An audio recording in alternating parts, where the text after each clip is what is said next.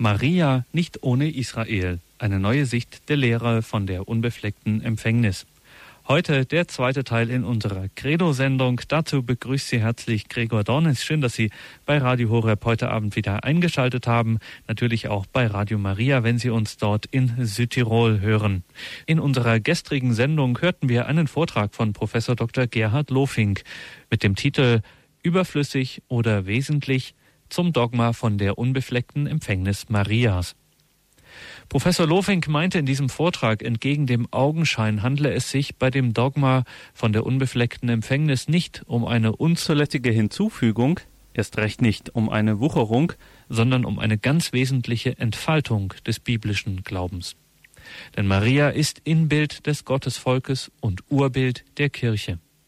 Die Tradition belegt eindrücklich, alle Bilder, auf denen die Schönheit Marias dargestellt wird, sind zugleich Bilder von der Schönheit der Kirche und von der Schönheit des glaubenden und hoffenden Israels.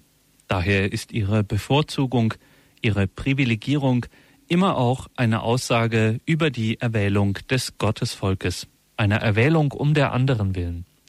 Denn schon hinter Gottes Liebe zu Israel steht unverrückbar seine Liebe zur Welt so hat auch die Heiligkeit und Erbsündenfreiheit Marias ihre biblische Grundlage.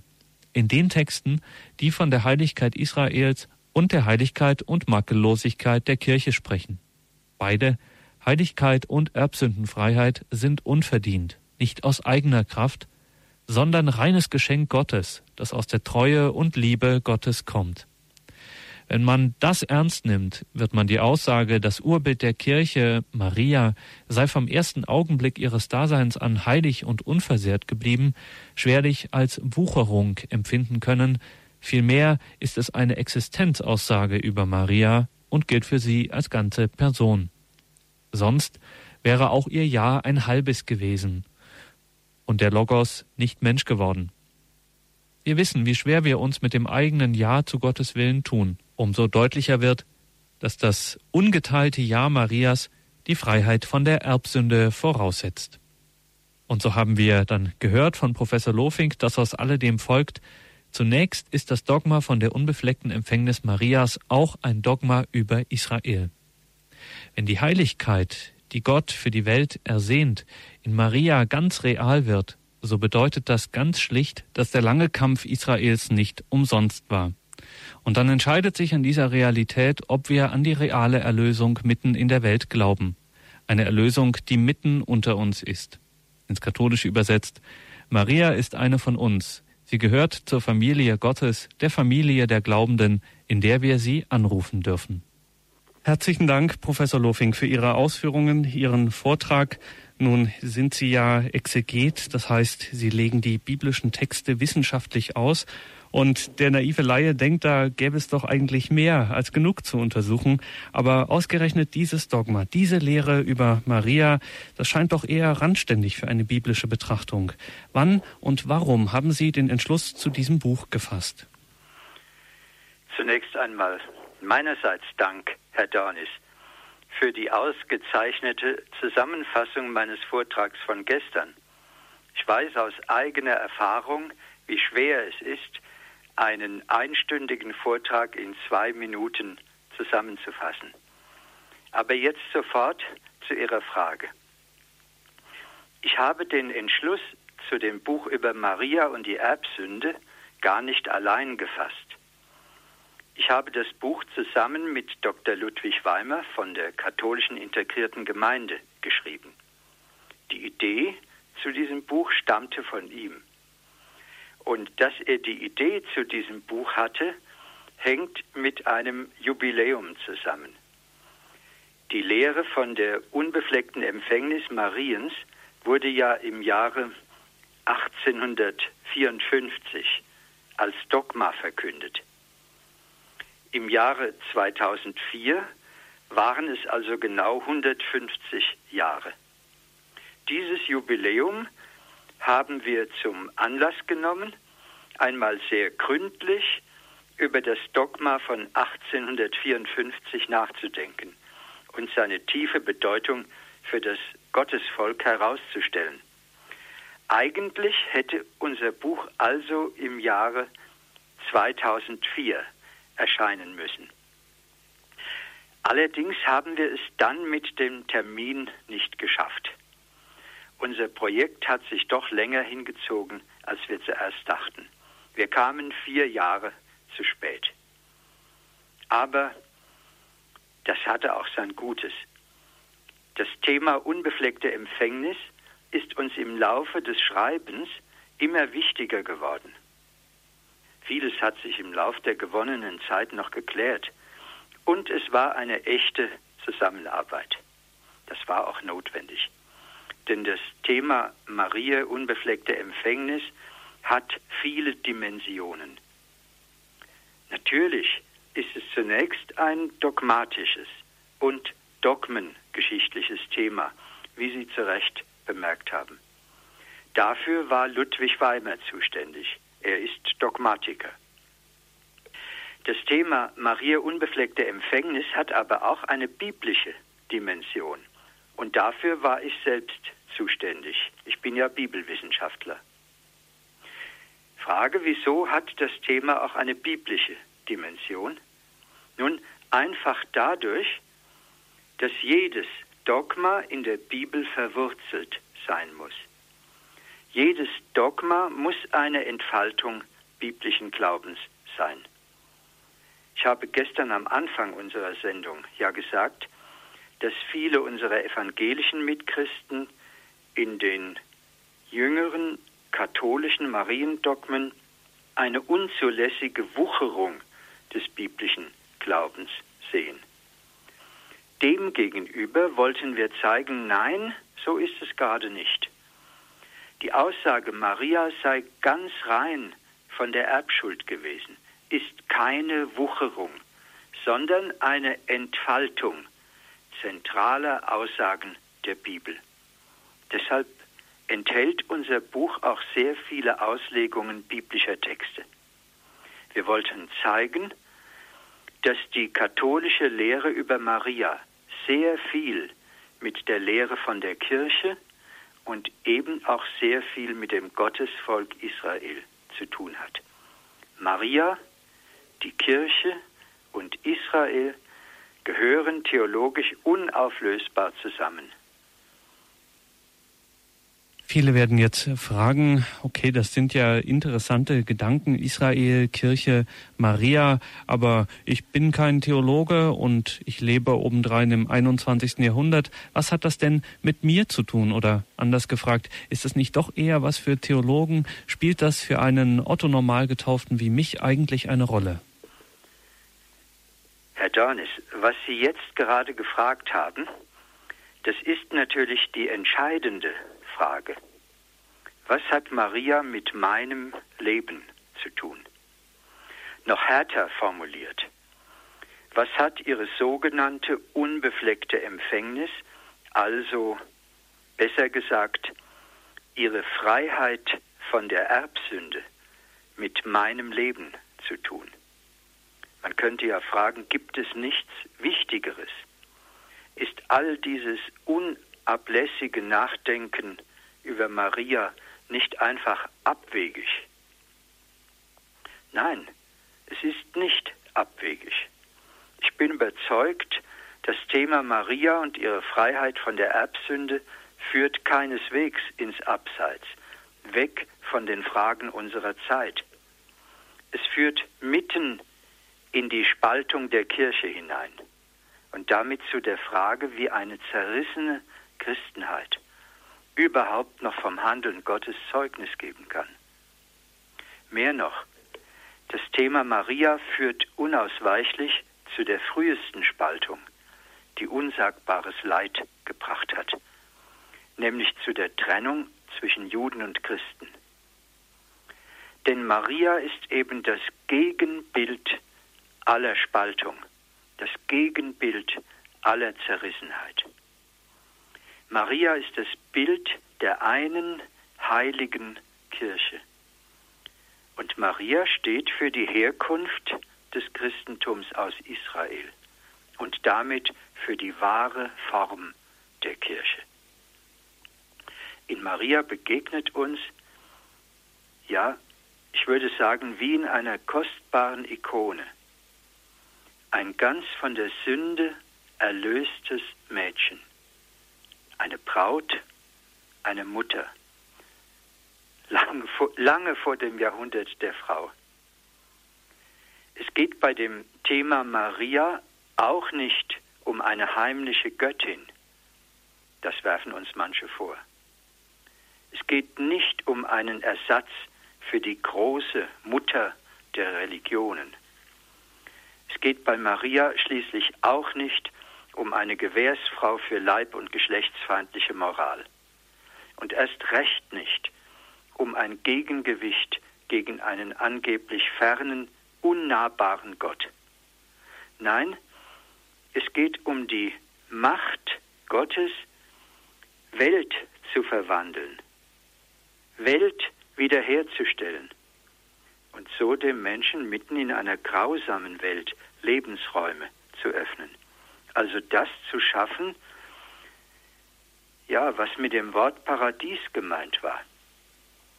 Das jüdische Mädchen Miriam gilt der Kirche als Bild erlöster und befreiter Schöpfung, gezeugt von heiligen Eltern, befähigt, den Messias Israels zu erziehen und sein Schicksal mitzuerleiden.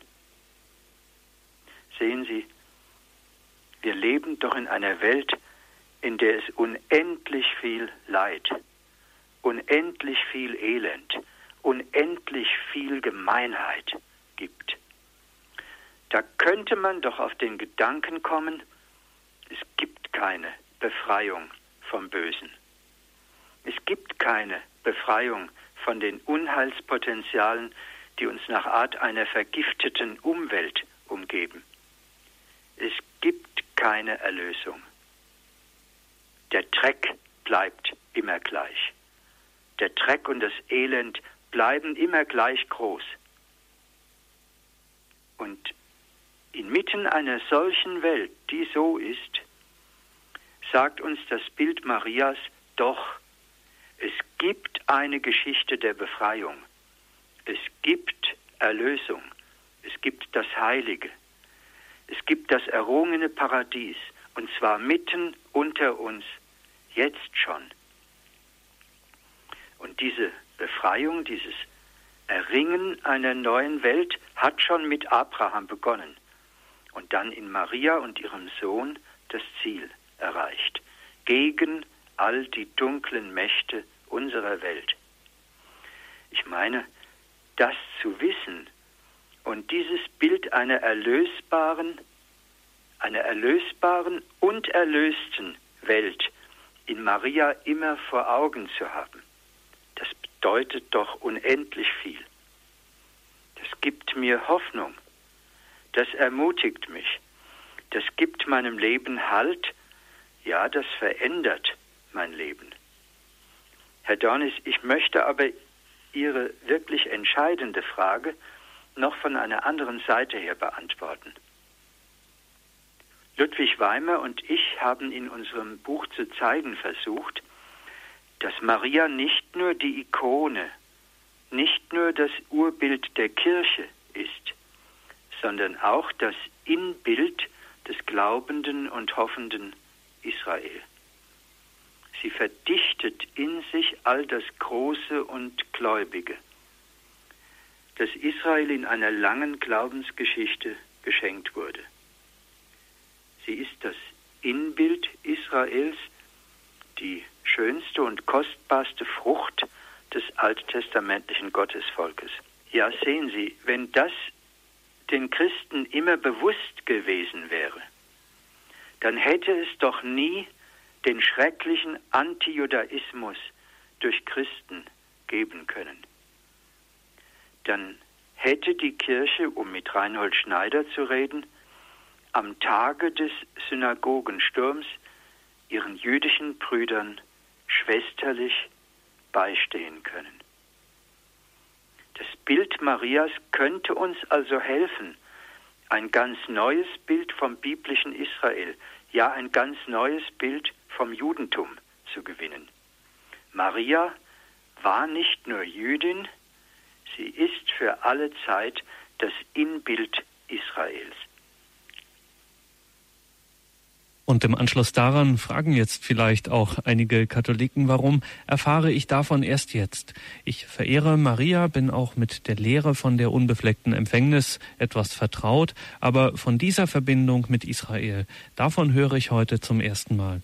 Ist dieser Eindruck zumindest im Großen und Ganzen gerechtfertigt und ist uns da lange Zeit etwas verborgen geblieben? Ja, die Frage ist berechtigt. Um sie hinreichend zu beantworten, ja, da müsste ich jetzt eigentlich einen langen Weg durch die Kirchengeschichte und durch die Theologiegeschichte gehen. Ich hatte in unserer ersten Sendung ja gezeigt, für die Theologen der frühen Kirche und des Mittelalters war es überhaupt keine Frage, dass Maria Bild der Kirche ist. Diese Theologen waren überzeugt, immer wenn von Maria gesprochen wird, wird auch von der Kirche gesprochen. Und immer wenn von der Kirche gesprochen wird, wird zugleich von Maria gesprochen. Maria steht für die Kirche. Nun muss man aber wissen, für die Theologen der frühen Kirche und des Mittelalters beginnt die Kirche schon früh. Augustinus spricht immer wieder von der Ecclesia ab Abel, also von der Kirche seit Abel. Den großen Theologen der kirchlichen Frühzeit war klar, die Kirche kommt aus der Ewigkeit Gottes. Sie kommt aus einer langen Geschichte. Jesus Christus war nicht ihr Anfang, sondern ihre Vollendung. Wenn nun aber Maria für die Kirche steht, dann steht sie natürlich auch für jene Kirche, die schon immer dort war, wo es Menschen gab, die auf Gott hörten und um seinetwillen aufbrachen aus ihren alten Verhältnissen zu dem Neuen, das Gott in der Welt schaffen will. Das alles war den großen Theologen der frühen Kirche und den großen Theologen des Mittelalters völlig klar. Sie haben die wunderschöne Braut des Hohen Liedes, die so herrlich geschildert wird, auf das Gottesvolk hin ausgelegt und zugleich auf Maria. Dieses Wissen, das war über Jahrhunderte lang in der Kirche lebendig.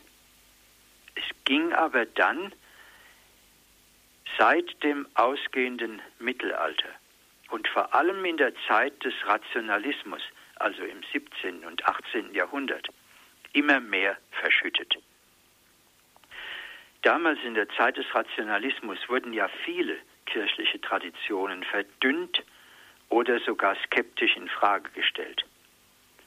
Erst seit dem 19. Jahrhundert wird die alte großartige Theologie der Kirchenväter über Maria langsam wieder ausgegraben.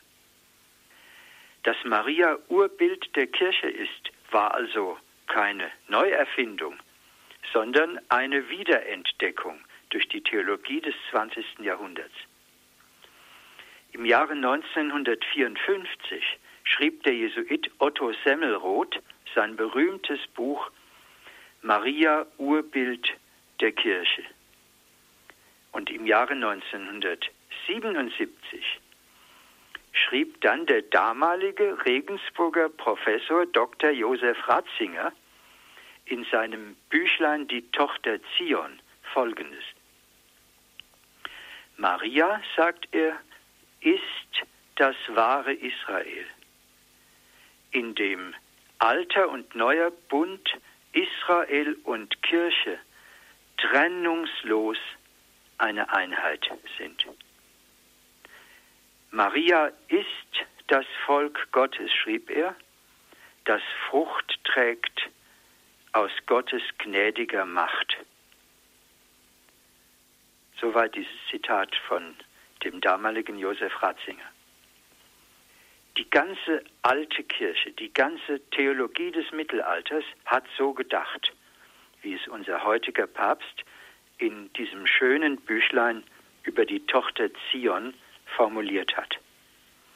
Aber dann ist das alles, wie gesagt, durch den Rationalismus verschüttet gegangen und musste erst langsam wieder ans Tageslicht des Glaubens geholt werden. Wir dürfen uns deshalb nicht wundern, wenn die Marienlehre und die Marienfrömmigkeit noch nicht überall von allen Engführungen befreit sind, die ihr aus der Zeit des 17. und des 18. Jahrhunderts noch anhaften. Sie sagen, Maria sei nur dann wirklich verstanden, wenn man in ihr das Inbild des Gottesvolkes und das Urbild der Kirche erkennt. Dass Maria Inbild des Gottesvolkes ist, dafür haben Sie etwa das Magnifikat als Beleg angeführt. Wie ist das mit dem Urbild der Kirche? Wie lässt sich das biblisch begründen? Naja, es ist ja, denke ich, schon deutlich geworden, dass wir zwischen dem alttestamentlichen Gottesvolk und der Kirche gar nicht so scharf trennen dürfen, wie das in unseren Köpfen immer noch geschieht. Die Kirche erscheint dann oft als eine Größe, die mit dem alttestamentlichen Israel gar nichts mehr zu tun hat, die von ihm losgelöst ist, die es vielleicht sogar überwunden hat, das heißt, die Israel sogar überwunden hat. Im allerschlimmsten Fall wurde dann sogar gesagt, Israel habe seine Erwählung verloren.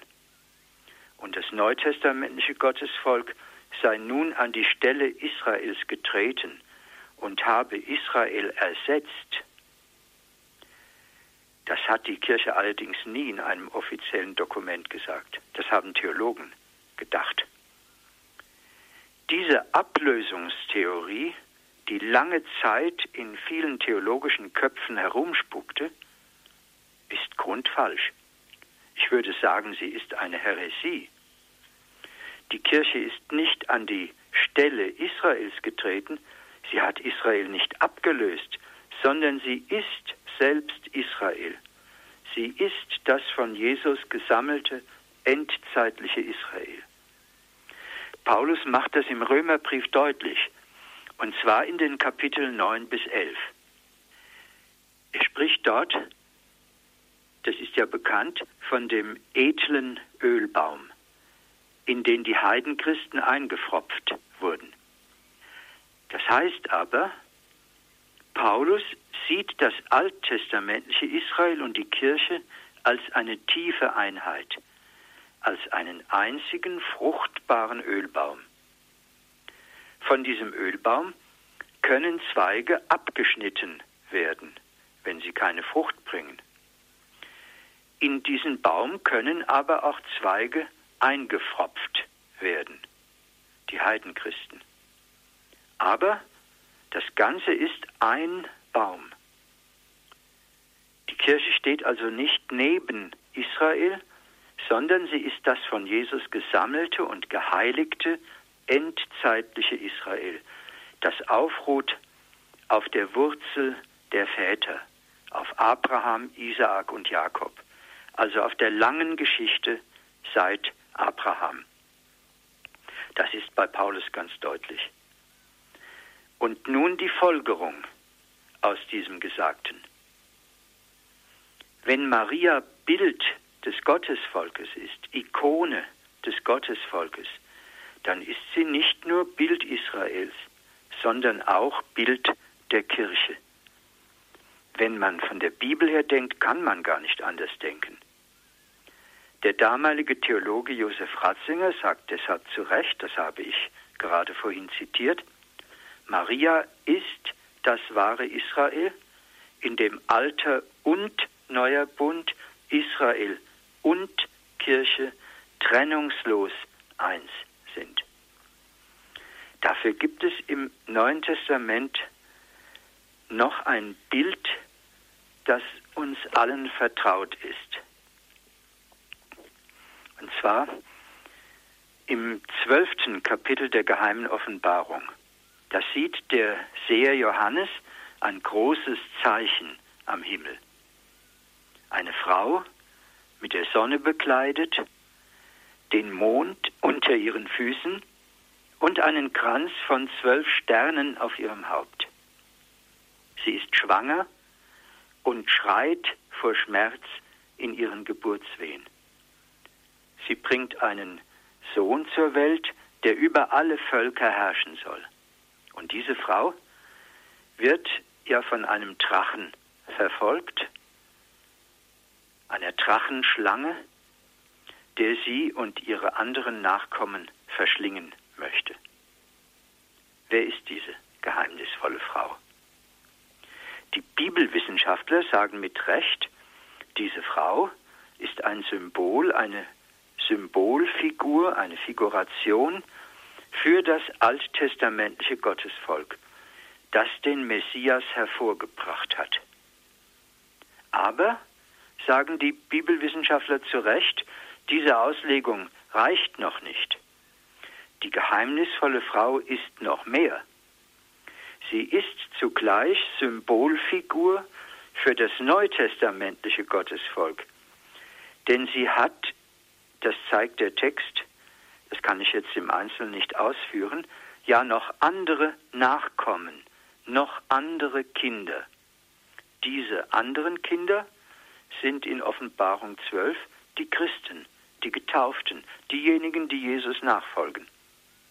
Das heißt aber, diese apokalyptische Frau ist in der Johannesoffenbarung sowohl Bild für das alttestamentliche wie auch für das neutestamentliche Gottesvolk.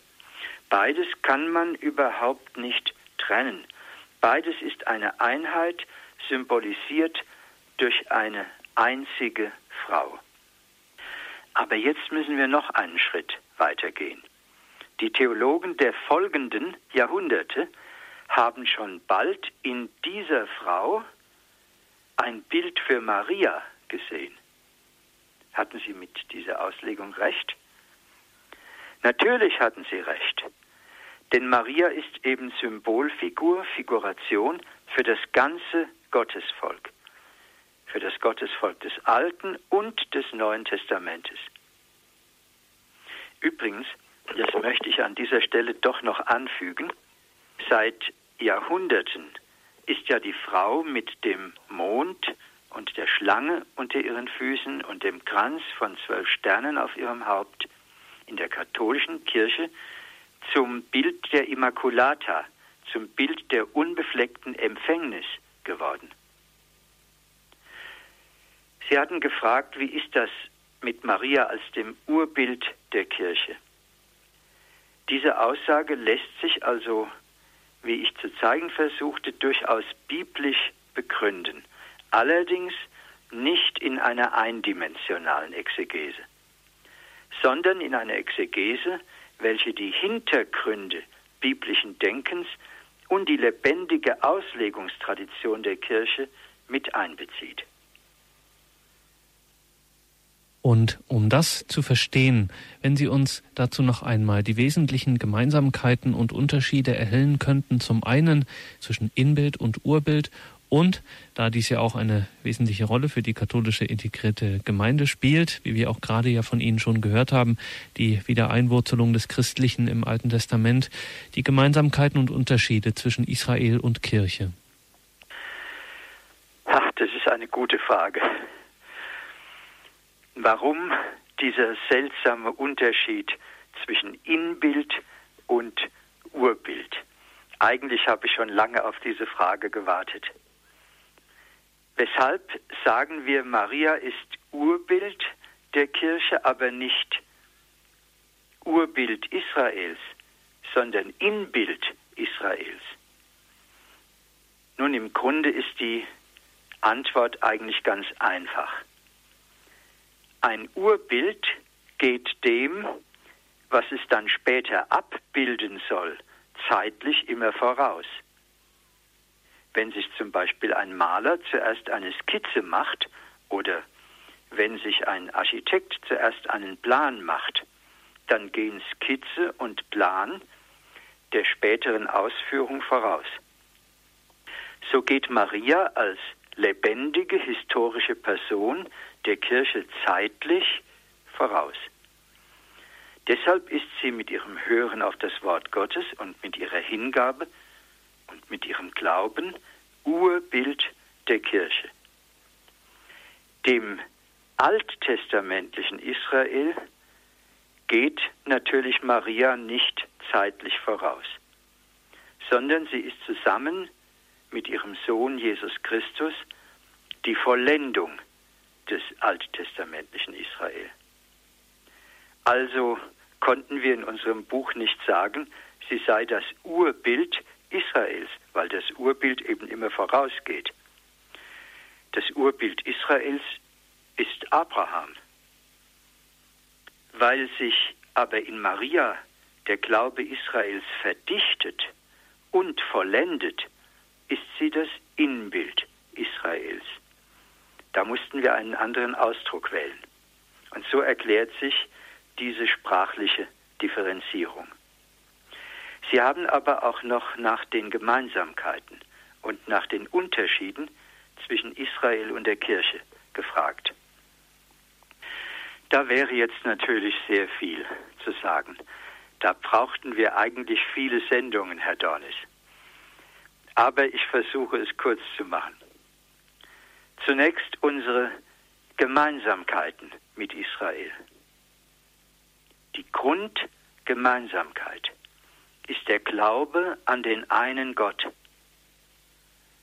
den Gott, der alles aus Liebe geschaffen hat,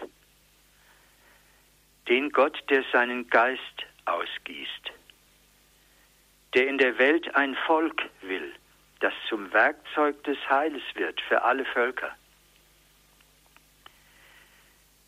Der will, dass sein Volk inmitten der Völker als gerechte und friedenstiftende Gesellschaft lebt, der sein Volk durch die Geschichte führt, dem trotz allem Widerstand sein Plan mit der Welt gelingen wird, der die Welt richtet in Gerechtigkeit, der seinem Volk immer wieder Propheten und Retter erweckt, wenn es in Not ist. Und jetzt vielleicht das Entscheidende, der mitten in seinem Volk wohnen will, damit er ganz bei den Menschen ist. All das ist uns mit dem alttestamentlichen Israel und dem Judentum gemeinsam. Und das ist sehr viel. Das schafft ein untrennbares Band, eine unaufhebbare Gemeinsamkeit mit Israel. Die Differenz liegt darin, dass wir wissen, mit Jesus Christus ist der endgültige Retter schon gekommen. In ihm hat Gott in Israel schon endgültig Wohnung genommen. In ihm hat Gott sein letztes endgültiges Wort schon gesprochen. Das heißt, in Jesus ist er in der Welt ganz Gegenwart geworden, sodass wir sagen müssen, Jesus Christus ist wahrer Mensch und wahrer Gott. Insofern ist in Jesus Christus das Ziel Israels erreicht und insofern ist seitdem Endzeit. Und diejenigen, die an Jesus Christus glauben, sind das endzeitliche Israel, das, woraufhin Israel schon immer unterwegs war. Nun ist aber wichtig, man kann Jesus Christus überhaupt nicht verstehen, wenn man nicht den langen Weg vor Augen hat, den Israel gegangen ist, bis Maria möglich wurde und bis Christus möglich wurde. Und deshalb können wir Christen Israel nicht hinter uns lassen. Ja, ich gebrauche mal einen Vergleich. Wir können Israel nicht hinter uns lassen, so wie eine Rakete eine ausgebrannte Raketenstufe im Weiterfliegen hinter sich zurücklässt, sondern wir müssen den Weg Israels auf Jesus Christus hin immer wieder neu mitgehen. Den Kampf Israels gegen die falschen Götter, das Bild des wahren Gottes, das Israel finden durfte, die Unterscheidungen, die Israel gelernt hat, das Gebot der Gottes- und Nächstenliebe, das ja schon in Israel, schon im Alten Testament formuliert wurde. All das müssen wir von Israel lernen, sonst können wir keine Christen sein. Um es noch deutlicher zu sagen, sonst sind wir keine Kirche. Sonst geben wir die Kirche auf, die eben nichts anderes ist als das von Jesus gesammelte endzeitliche Israel. Deshalb hat die katholische integrierte Gemeinde einmal formuliert, dass die Kirche wieder einwurzeln muss im Jüdischen, damit sie das, was das Katholische ist, ganz einholt. Denn das Katholische ist das Ganze, das Allumfassende. Das meint dieses Wort katholisch ursprünglich. Wenn das Zweite Vatikanische Konzil uns mit der Liturgiereform für die Heilige Messe wieder eine eigene alttestamentliche Lesung geschenkt hat, das gab es ja jahrhundertelang nicht, dann liegt das genau auf der Linie dieser Neubesinnung und auf der Linie der heutigen theologischen Reflexion darüber, was die Kirche ist. Aber jetzt habe ich furchtbar lang geredet und wir sind etwas vom Thema Maria abgekommen. Reden wir jetzt lieber wieder unmittelbar über die unbefleckte Empfängnis und über die Erwählung Mariens. Ja, und gerade bei der Erwählung Mariens, bei der Lehre von der unbefleckten Empfängnis, da haben ja viele in der Kirche den Einwand gebracht, das ist in Ordnung und es zweifelt auch niemand an der Erwählung Mariens, aber so eine feierliche Definition, das ist doch nochmal etwas anderes. Musste da gleich ein ganzes Dogma draus werden? Ich würde auf diese Frage zweierlei sagen. Erstens, wir müssen uns doch klar machen, was überhaupt ein Dogma ist.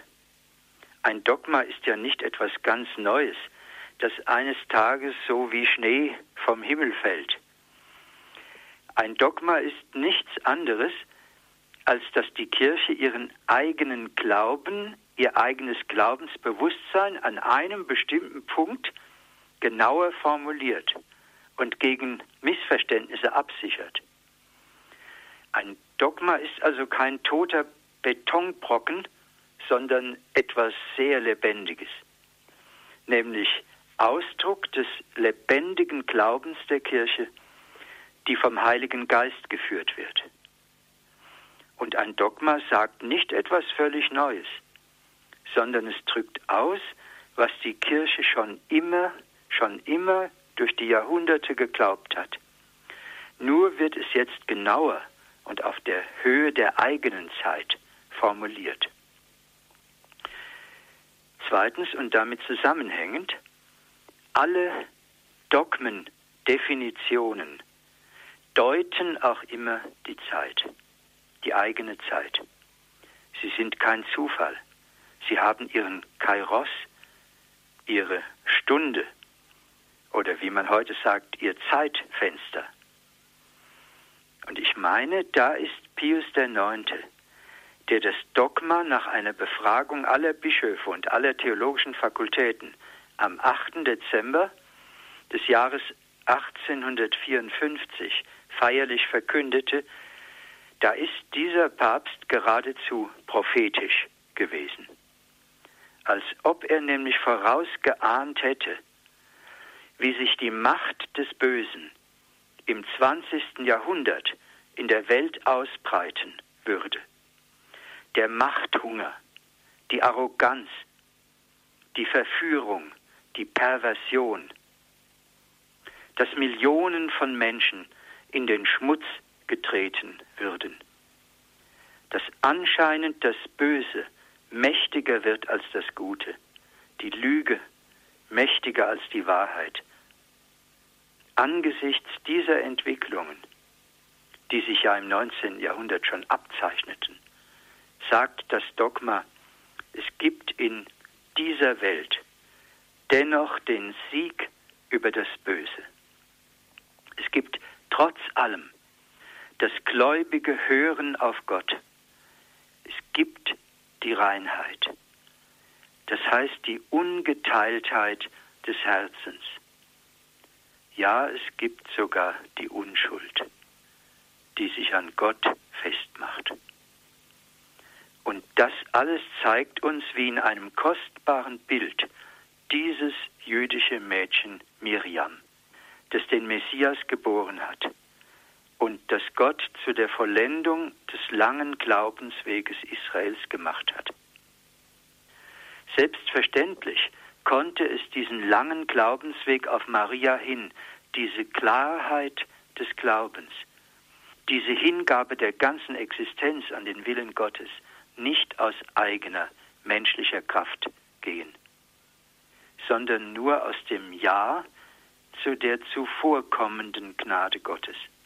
Und deshalb formuliert das Dogma von 1854, Gott habe Maria, ich zitiere, im Hinblick auf die Verdienste Christi, des Erlösers des Menschengeschlechtes, vor jedem Makel der Urschuld unversehrt bewahrt.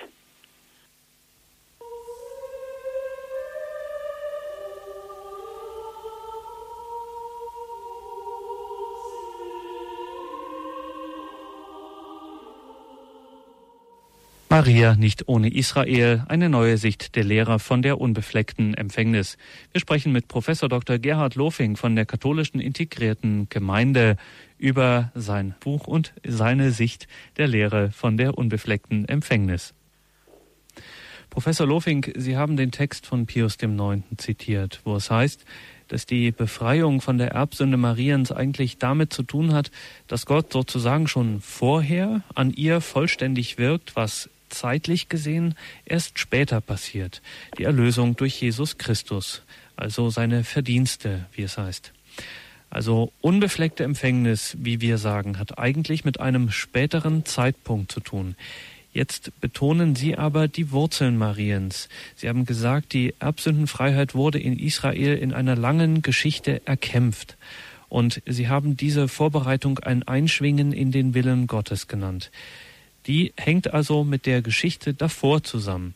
Ist da ein Widerspruch zwischen dem Definitionstext des Dogmas und Ihren Überlegungen? Nein, da ist überhaupt kein Widerspruch.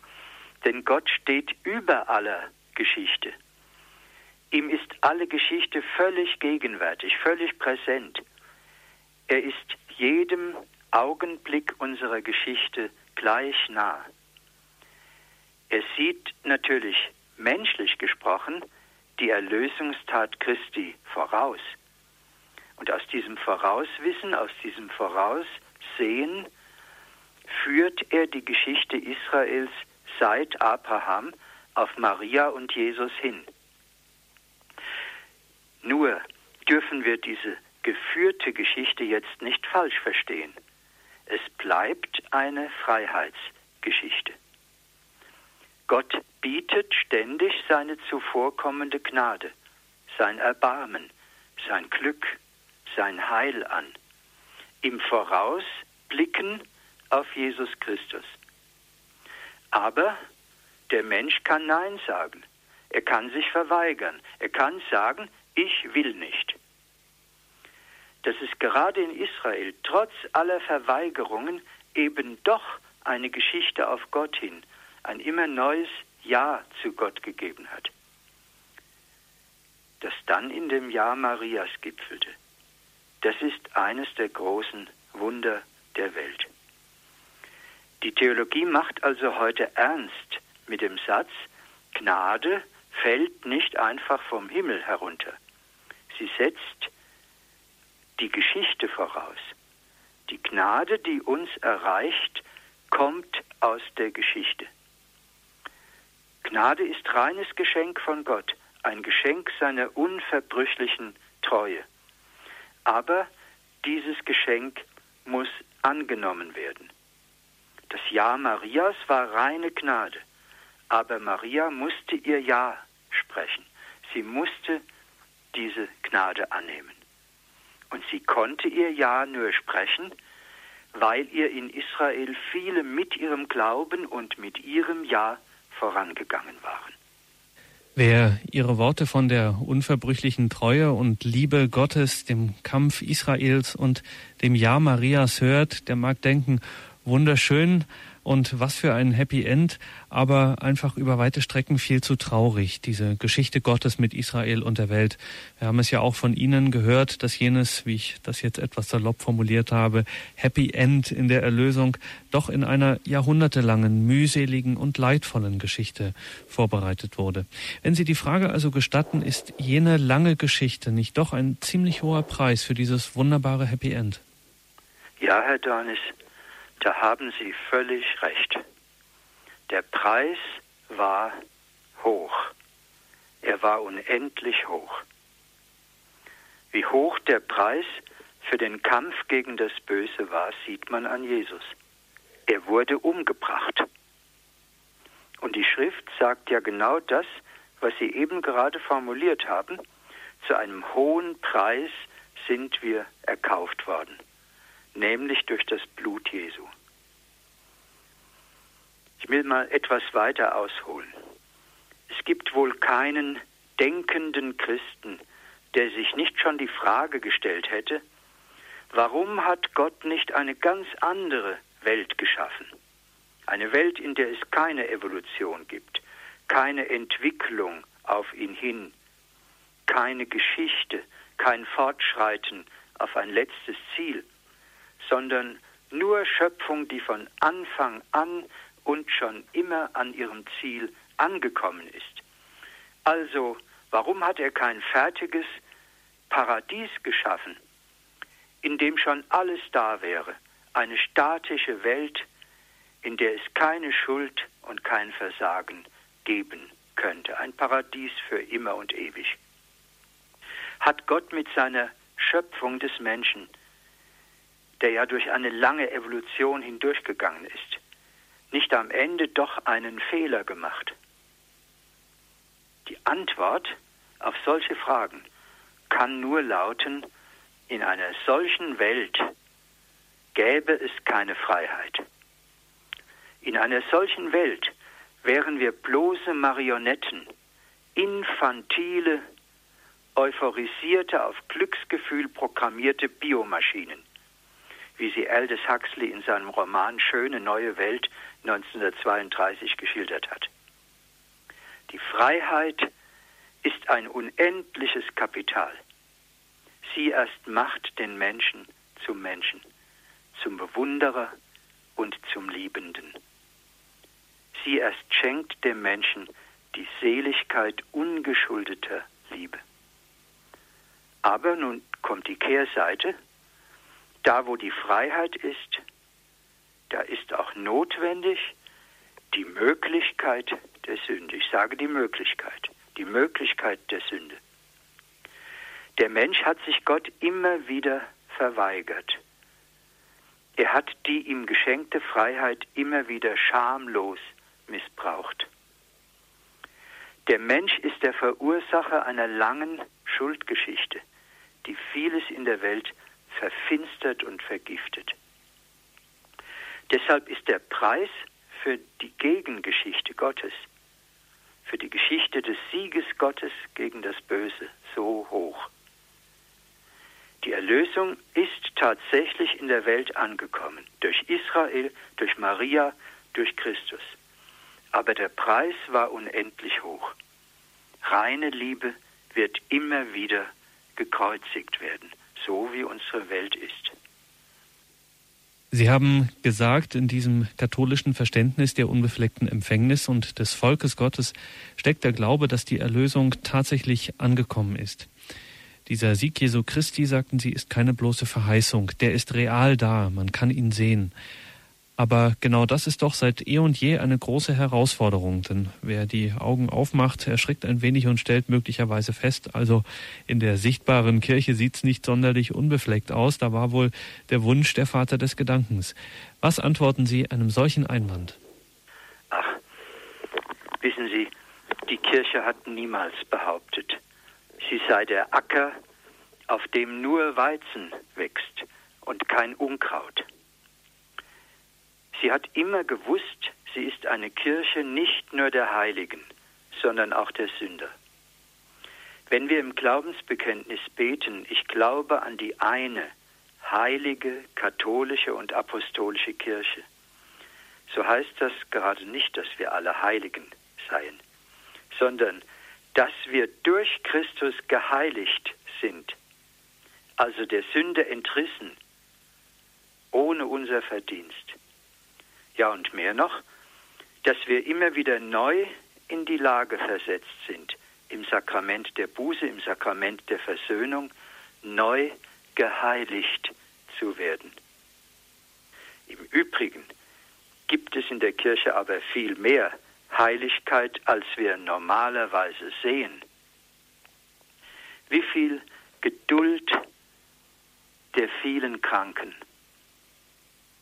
wie viel Tapferkeit von Müttern und Vätern, wie viel verzeihende Liebe ganz im stillen, da redet niemand drüber. Wie viel Nachfolge Jesu, wie viel mit Hingabe getragenes Leid.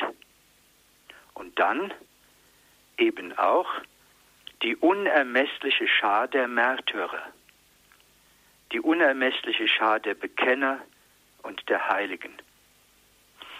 Wissen Sie, es gehört auch zur Perversion unserer Gesellschaft, dass immer nur das Böse, immer nur das Schrille, das Aufreizende, das Misslungene in den Medien und in der Öffentlichkeit hervortritt. Das Gute ist keine Nachricht. Das Heilige wird lächerlich gemacht. Das Heilige darf es ja nicht geben. Es gehört auch zur Erbsünde, dass unsere Augen verhangen sind, dass wir blind geworden sind, dass unsere Augen das von Gott gewirkte Gute gar nicht mehr wahrnehmen, ja oft gar nicht mehr wahrnehmen wollen. Ja in Ihrem Vortrag erwähnten, ist für manche Menschen die Bevorzugung Marias ein Problem, weil sie dann eine eigene Benachteiligung empfinden. Ebenso wie die Superlative Israels und der Kirche, also Heiligkeit und Makellosigkeit, für uns selbst unerreichbar scheinen. Darf man sich damit nicht doch zum einen ein bisschen ungerecht behandelt und zum anderen auch überfordert fühlen? Nun, das Dogma spricht von dem Privileg Marias. Aber Privileg meint in diesem Zusammenhang gerade nicht Bevorzugung. Es meint Erwählung. Es meint Gnadenwahl. Und zwar Erwählung, das ist jetzt entscheidend, um der anderen willen. Erwählung geschieht immer um der anderen willen. Das heißt, Erwählung ist nicht nur hohes Glück, sondern immer auch Last, die auf unseren Schultern liegt. Wir sprechen ja nicht zufällig von den sieben Schmerzen Marie. Maria musste doch zusehen, wie ihr Kind sie verließ und wie ihr Sohn dann später unter furchtbaren Qualen umgebracht wurde. Oder denken Sie an das Schicksal der Propheten in Israel. Sie waren von Gott erwählt, dem Volk Gottes die Wahrheit zu sagen.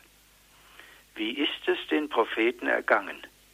Sie wurden missachtet, verhöhnt, verfolgt, gefoltert oder im Namen Gottes, im Namen Gottes getötet.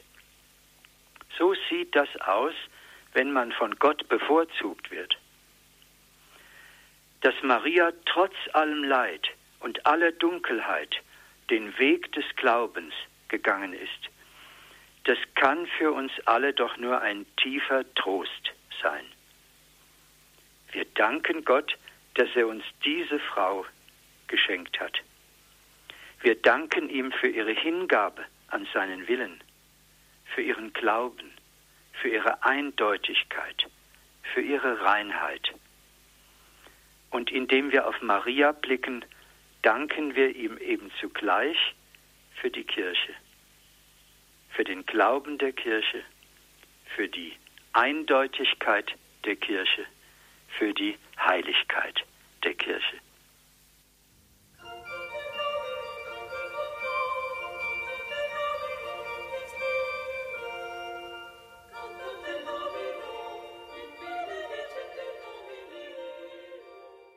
Maria nicht ohne Israel. In unserer heutigen Credo-Sendung hörten Sie im zweiten Teil ein Gespräch mit Professor Gerhard Lofing von der katholischen integrierten Gemeinde.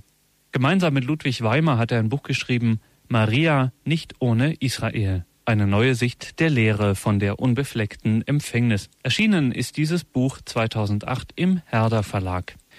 Wenn Sie sich dafür interessieren, dann können Sie gern bei unserem Hörerservice die näheren Angaben dazu erfragen. Auch im Infofeld zur Sendung auf unserer Homepage horeb.org finden Sie diese Angaben. Auf zwei weitere Publikationen von Professor Lofink, die sich an ein breites Publikum wenden, sei hier noch insbesondere hingewiesen. Zum einen, welche Argumente hat der neue Atheismus, eine kritische Auseinandersetzung und das Vaterunser neu ausgelegt. Beide Bücher sind im Verlag Urfeld erschienen. Auch diese Angaben hält natürlich auch unser Hörerservice für Sie bereit, beziehungsweise natürlich auch auf unserer Homepage. Wenn Sie sich vielleicht für die katholische integrierte Gemeinde interessieren, für deren Arbeit, auch die hat eine eigene Homepage www.kig-online.de. Herzlichen Dank. Vergelt's Gott, Professor Lofink, dass Sie sich an diesen beiden Abenden die Zeit genommen haben für die Hörerinnen und Hörer von Radio Horeb und Radio Maria in Südtirol für Ihre Ausführungen. Wir möchten Sie zum Abschluss der Sendung noch um Ihren priesterlichen Segen bitten. Ich würde gern vor dem Segen noch ein Gebet sprechen. Und zwar ist dieses Gebet eine Präfation, die ist seit einiger Zeit zu finden in dem Messbuch für Marienmessen. Die ist sehr, sehr schön und diese Präfation fasst all das noch einmal zusammen, was wir in unserem Buch über Maria und Israel gesagt haben. Herr, heiliger Vater, allmächtiger, ewiger Gott, durch deine Fügung ist die selige Jungfrau Maria Höhepunkt der Geschichte Israels und Anfang der Kirche. So sollen alle Völker erkennen, dass aus Israel das Heil kommt und deine neue Familie aus dem auserwählten Stamm hervorgeht. Als Mensch ist Maria eine Tochter Adams. Frei von jeder Sünde wendet sie Evas Schuld zum Guten. Als Glaubende ist sie eine Tochter Abrahams. Sie empfing ihren Sohn im Glauben. Wie ein Reis sproßt sie aus der Wurzel Isais. Wie eine Blüte ging aus ihr hervor unser Herr Jesus Christus. Und nun möchte ich Ihnen allen den Segen geben. Der allmächtige und barmherzige Gott segne auf die Fürsprache der Gottesmutter alle Hörerinnen und Hörer, besonders alle Kranken, alle, die Leid tragen, alle, die in Not sind, alle, die mit Schwerem zu kämpfen haben, alle, die sich lieben und die getrennt sind. Im Namen des Vaters und des Sohnes und des Heiligen Geistes. Amen. Amen.